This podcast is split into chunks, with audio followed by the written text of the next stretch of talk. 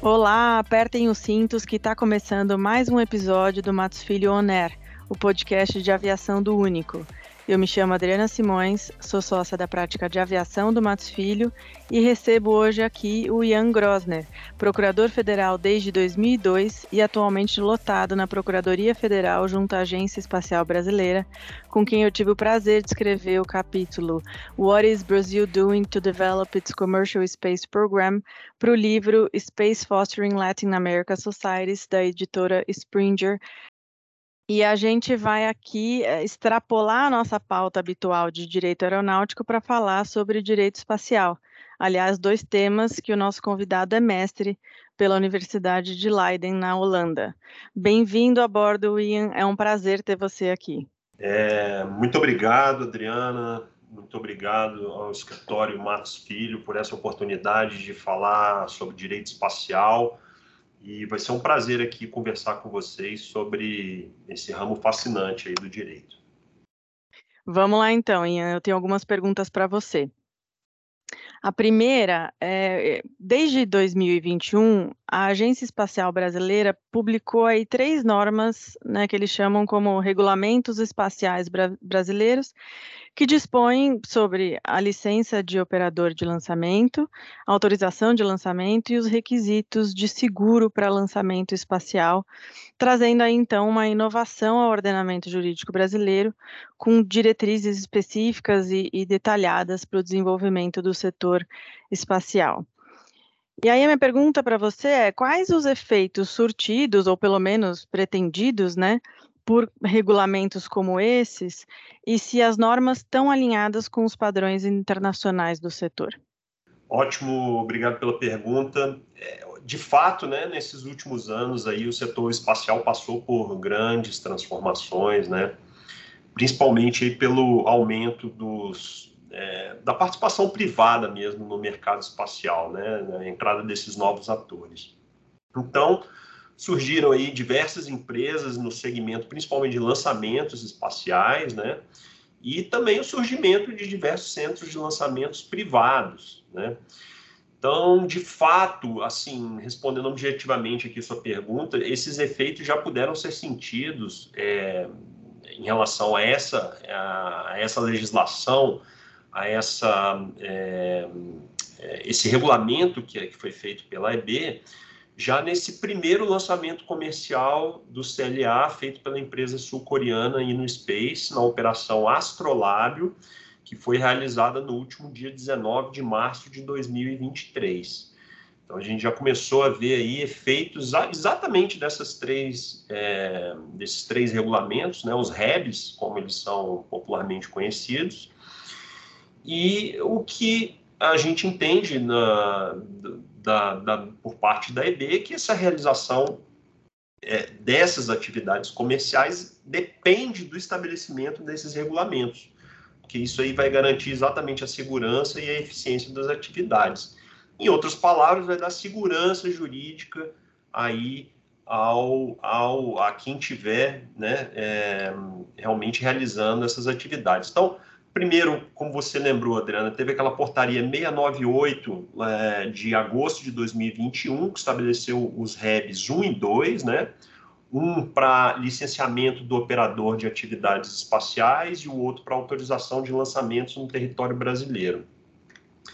Veja que até é, quando você pergunta se elas têm alguma referência com as normas internacionais, o, esses dois REBs, eles partem da, tem como referência a norma da FAA, né, é, dos Estados Unidos, ah, especificamente a FAA 14 CFR, parte 450, que justamente traz uma racionalização dos requisitos de licenciamento de lançamento e reentrada.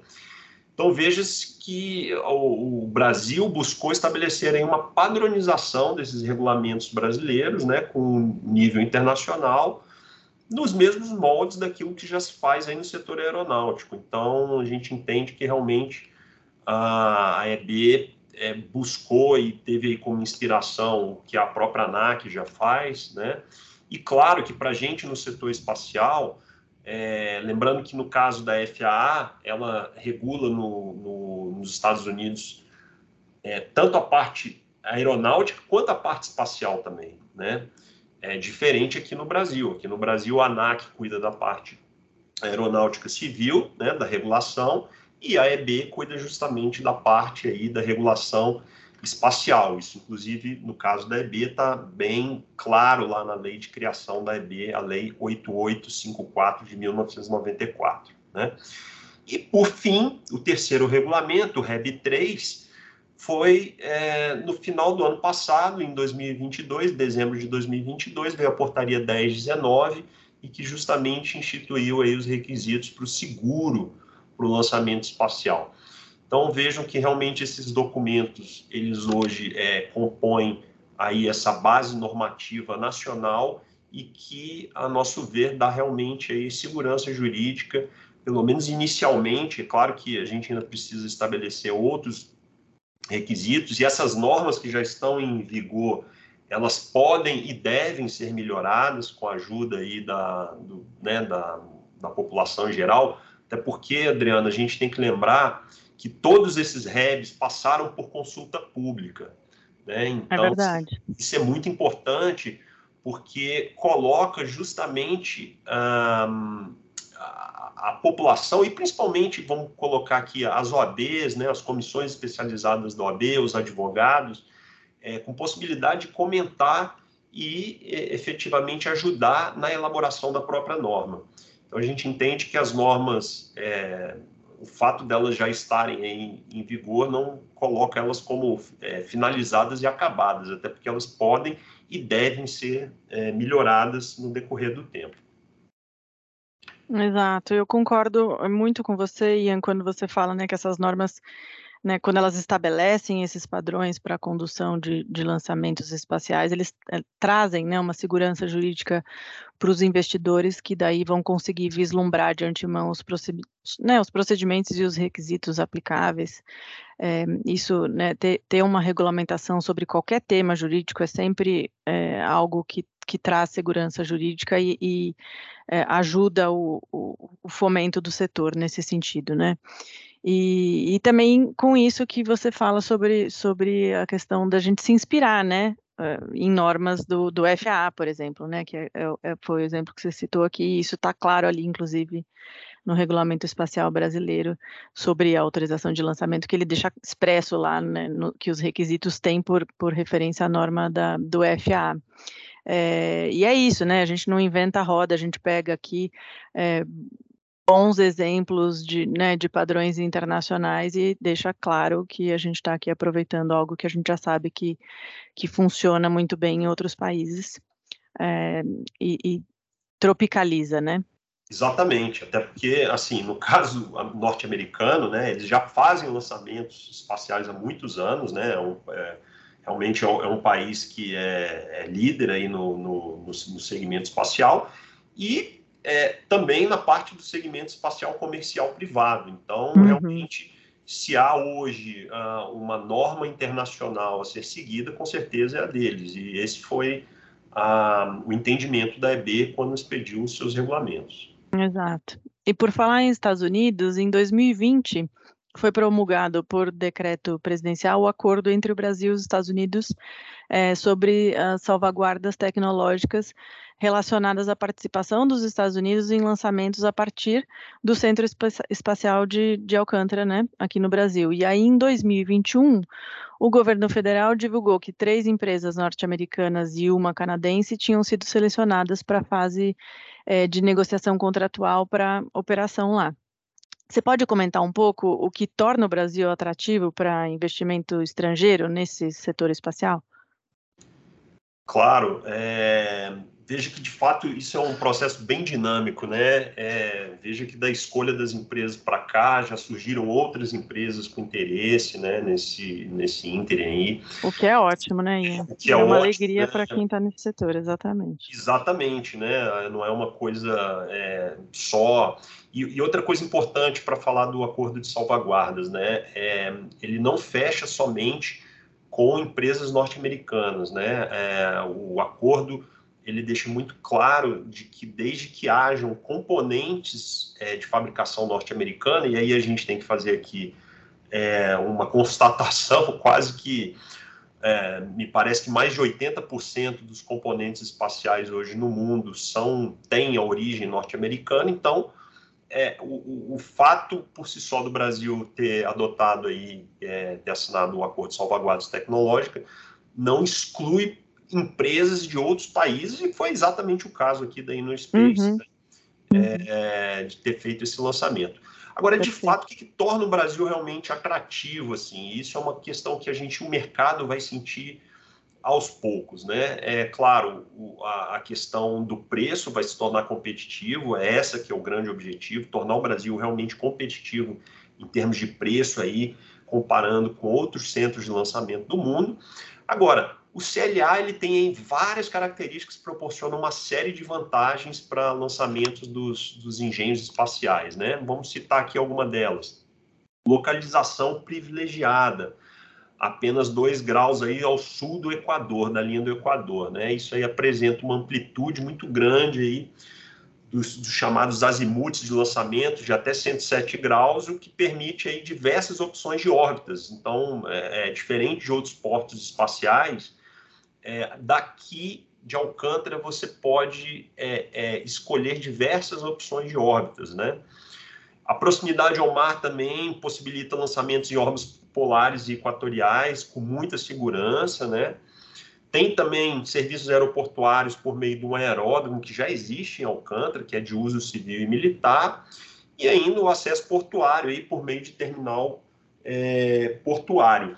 Então, vejam que é claro que há muito ainda que ser feito, tem planos, inclusive ontem eu estava falando no, é, evento que eu participei sobre o plano é, de desenvolvimento integrado do CEA, né, que é um plano muito bem feito aí, de anos de discussão envolvendo governo, iniciativa privada, comunidade local. É claro que ainda muito a que ser feito no entorno de Alcântara, mas a gente entende que é, o, o Brasil está no caminho certo aí com o CLA. Exatamente, e, e, e, e nos inspirando aí nas experiências uh, do exterior e tomando medidas, né, como a gente até mencionou na pergunta anterior, com relação a trazer maior eh, segurança jurídica aos investidores, né, para o fomento desse, desse setor aqui no nosso, no nosso país é, e, e, com essa área que a gente tem, com esses, com essas, né, localização privilegiada e tudo que você muito bem comentou aqui, que pode é, permitir que a gente alcance um, um, potencial muito maior do que né, a gente tem hoje. Acho que concordo, estamos super no caminho certo aqui.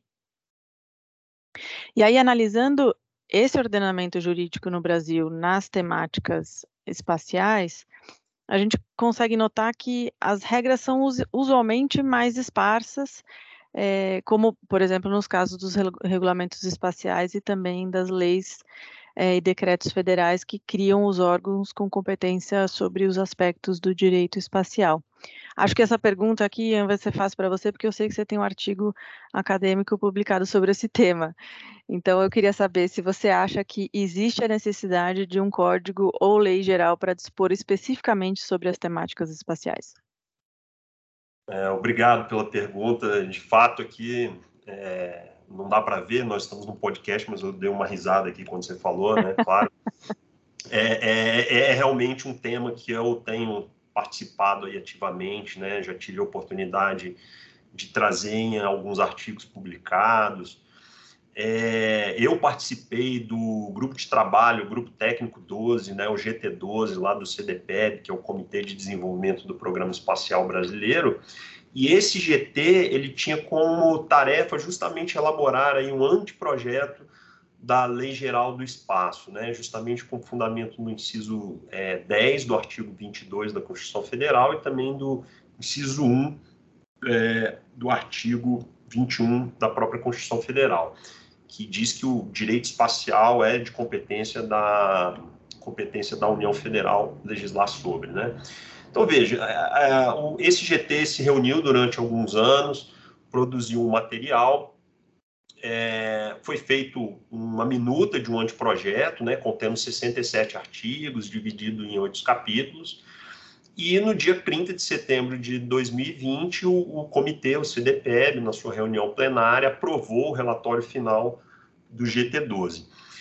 Agora, ocorre que realmente a, a, matéria, ela contém, vamos dizer assim, algumas, uh, eu não diria, é, como se diz, não é, não é, ela não é polêmica por si só, os artigos, etc, né? Mas ela contém alguns dispositivos que geram, vamos dizer, um, ainda não um, um total é, sintonia entre os diversos atores dentro do Poder Executivo. Nós estamos falando aqui ainda de um anteprojeto de lei, né? algo que ainda não foi sequer encaminhado aí ao Poder Legislativo.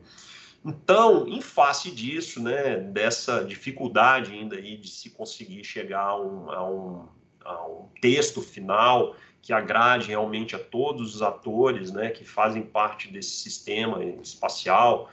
E aqui, claro, Ministério da Defesa, Comando da Aeronáutica, Ministério da Ciência, Tecnologia e Inovações, AEB, enfim, todos os outros atores. É, esse texto ainda não foi finalizado, eu digo, é, aprovado dentro do Poder Executivo e, portanto, ainda não foi encaminhado ao Poder Legislativo. Então, nós não temos ainda um PL, né, um projeto de lei é, de autoria do Poder Executivo sobre o tema. Mas é claro que eu entendo, e aí você coloca isso lá no início da sua pergunta, que de fato nós temos aí uma legislação esparsa e que, a meu ver, me entendo sim, é, bastante útil e interessante que uma lei do espaço, contendo aí diversos é, normas né, sobre o tema, pudesse sim é, ser proposta e quem sabe o legislativo aprova esse, esse texto, né? Que eu acho que seria muito bom e naquela linha do que a gente respondeu lá na primeira pergunta, da segurança jurídica, uhum. principalmente para o investidor privado que tem interesse aí em fazer seus lançamentos a partir do território brasileiro. É, é a mesma coisa que acontece no setor aéreo, né, com o Código Brasileiro de Aeronáutica ou de proteção de dados pessoais com a Lei Geral é, de Proteção de Dados, né? Então, ter uma lei específica sobre o setor espacial pode é, estruturar a espinha dorsal do que já se tem de experiência na área e de para onde o Brasil deseja direcionar aí os seus esforços no desenvolvimento setorial. E para a gente fechar aí, um último ponto. Por vezes, o senso comum atrela o espaço só ao setor é, de inovação e, e, de ciência e deixa essa vertente é, jurídica, né, que a gente tem falado, de fora das questões é, relevantes ao desenvolvimento da indústria aeroespacial. Na sua opinião, qual que é a importância do direito para essa temática e também o papel do advogado nesse cenário? Excelente pergunta, Adriana. De fato, isso aí remete logo lá ao início do direito espacial, né? lá no, vamos dizer assim, ainda na, na década de 50 do século passado, quando o direito espacial começou ali a ganhar corpo. É, o direito espacial ele surgiu ali no final da Segunda Guerra, né? início da Guerra Fria, porque justamente vislumbrou-se a necessidade de estabelecer regras bem claras a respeito do uso do espaço. Então, vamos lembrar aqui que eram os Estados Unidos, então a União Soviética, eles já tinham a, a, o início do desenvolvimento tecnológico, né, no setor de inovação, justamente do, do, dos primeiros foguetes, né, e a humanidade é, como um todo, não só os dois países, viram a necessidade do direito realmente, né, regular esse importante é, segmento para não deixar justamente é, que isso viesse sem uma correspondente é, regulamentação. Então, foi justamente o início do direito espacial. Eu vejo assim, é realmente algo importantíssimo e que deu é, um mínimo de segurança jurídica para todas as atividades espaciais que ocorreram ali desde o do primeiro lançamento, que foi o Sputnik 1 em 1957, até hoje, né? e também os lançamentos tripulados. Então veja que é realmente importante. Isso, isso é um pouco a repetição do que ocorreu com o direito aeronáutico. Né? A gente tem que lembrar também que o direito aeronáutico surgiu bem antes, no início do, do século passado, mas foi também logo depois, quando se criou, se criaram ali os primeiros aviões, a, a, então logo se, se sentiu a necessidade na comunidade internacional de se estabelecer assim regras muito claras, né? E o direito espacial ele é algo que, que, tem justamente por objetivo regular essas atividades dos estados, das empresas, né, tanto públicas quanto privadas, na exploração e no uso do espaço exterior. E aí eu queria lembrar aqui, até para a gente fechar, uma frase do professor Haroldo Valadão, que é o precursor do direito espacial no Brasil. Ele falou assim, ó, a verdade é que as grandes invenções, dando ao homem um excessivo poder material, mas expondo seus semelhantes também aos maiores perigos, existem logo uma nova disciplina jurídica a impedir que o abuso do poder técnico ofenda os direitos da pessoa humana e leve a atentados contra a justiça. Então, acho que nada melhor do que fechar aí com o professor e precursor do direito espacial no Brasil, que foi o professor Haroldo Valadão. É, e eu entendo que o advogado ele não pode ficar de fora, ele tem que procurar uma especialização. A especialização é fundamental, né? A gente vê aqui no direito aeronáutico, no direito espacial. É, há especializações no exterior, mas também hoje já é possível se especializar no Brasil. No caso do direito espacial, a Universidade Católica de Santos já tem uma pós-graduação é, dedicada ao tema, ao direito e à política espacial. Inclusive, você é professor lá, né? Yeah. Exatamente. E também uhum. sugiro que os advogados, né, os colegas que procurem, que queiram se especializar, também procurem as comissões de direito aeronáutico e espacial das suas seccionais, né? Porque essa troca de informação ela é constante e, e realmente é onde é, o corpo jurídico pode realmente é, ter essa especialização, que, a meu ver, é algo que é, realmente torna o profissional diferenciado para atuar com mais firmeza nessa área. Perfeito, Ian. Foi um prazer enorme ter você aqui com a gente nesse episódio do Matos Filho Oner. Mais uma vez, super obrigada pela sua participação e obrigada também a todos os ouvintes e até o próximo episódio. Eu que agradeço, foi um prazer participar e um abraço para todos e vamos continuar aí nessa luta é, pela, pelo reconhecimento do direito espacial no Brasil, que é algo que realmente tem se tornado aí uma, um objetivo de vida. Tá bom? Um grande é abraço. Aí.